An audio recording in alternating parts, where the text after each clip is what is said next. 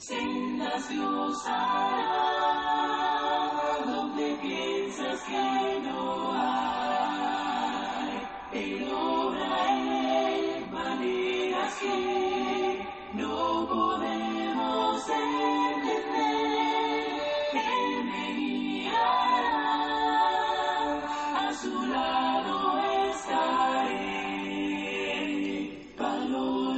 Queridos hermanos y amigos, que Dios derrame muchas y grandes bendiciones sobre su vida en este hermoso día. Damos gracias a Dios por la oportunidad que nos da de meditar en su palabra. Agradecidos con cada uno de ustedes también por tener esa disposición de poder meditar junto a nosotros en la palabra de nuestro Dios.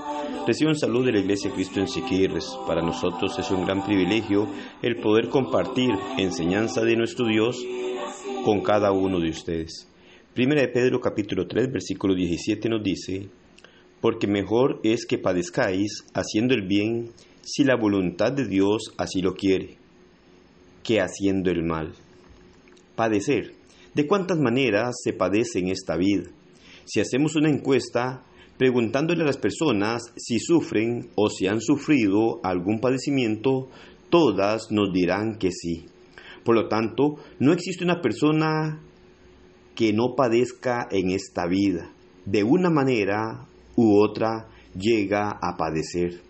La gran diferencia la va a hacer si se sufre estando haciendo la voluntad de Dios o si se sufre dejando de hacer la voluntad de nuestro Dios.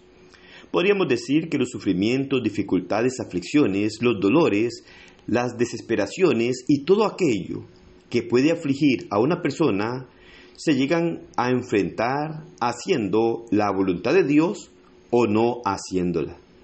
Si las personas sufren sin estar haciendo la voluntad de Dios, no tienen ningún consuelo, no tienen ninguna garantía, porque al no, hacer la voluntad de Dios, lo que ocurrirá en el gran día del juicio final es la condenación, el ser lanzados al lago de azufre, al infierno. Es doloroso ver esta gran verdad. No es que juzguemos o condenemos a las personas, es lo que Dios nos dice. Y es por esta razón que podemos ver que la gran bendición con la que podemos contar es que si sufrimos estando haciendo la voluntad de Dios, tenemos el gran consuelo de contar con la promesa que nos hace nuestro Dios, el llegar a morar con Él en la eternidad y dejar de sufrir después del gran día del juicio final. Y esto no es porque lo merezcamos o porque seamos más buenos que los demás, porque no hay bueno ni aun uno, nos dice nuestro Dios a través de su palabra. Pero el poder contar con la misericordia de Dios y su gracia, que es el regalo que nos da, nos lo da cuando luchamos por hacer su voluntad y buscamos agradarle cada día, cuando nos esforzamos por tener una vida de santificación. De esta manera, Dios nos hace ver la gran diferencia de llegar a padecer como un hijo suyo o como una criatura suya. Si sufrimos como cristianos, tenemos el gran consuelo de saber que llegará un día en el cual dejaremos de sufrir, dejaremos de ser humillados y podremos vivir felices por la eternidad con nuestro Dios. Pero si queremos vivir una vida placentera en este mundo, gozándonos de los placeres de este mundo, siempre tendremos nuestras aflicciones. Porque claramente nos dice Salomón que todo lo que está debajo del sol es aflicción de espíritu y vanidad, porque no nos da ninguna esperanza, solamente el llegar a heredar la condenación eterna.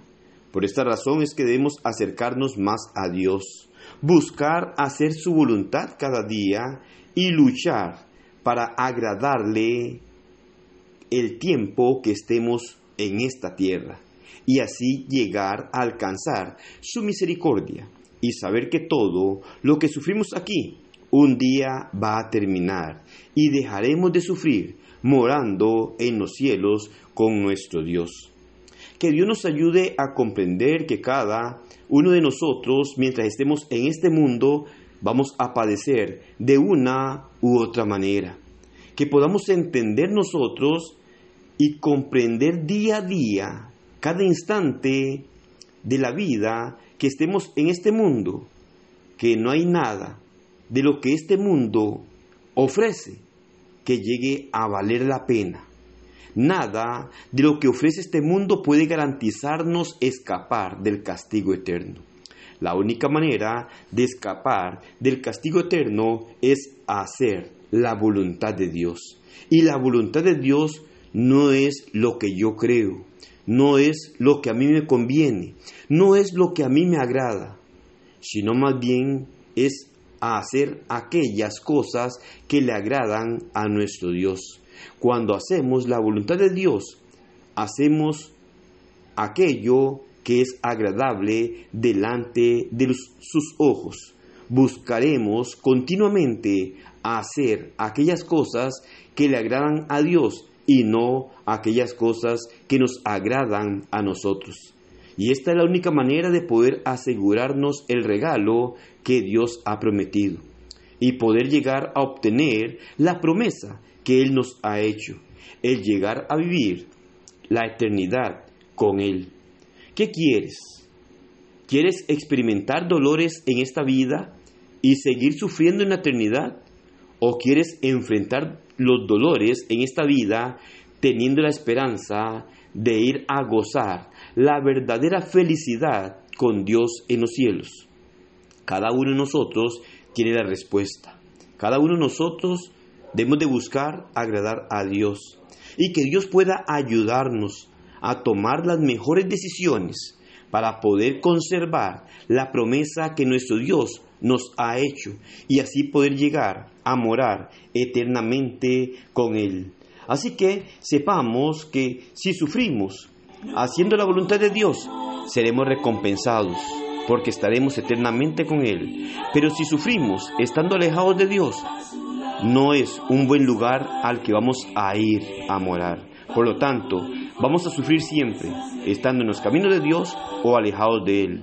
Pero vale más la pena sufrirlos en sus caminos, porque de esta forma iremos a morar eternamente con Él. Que el Señor le bendiga y pase un excelente día.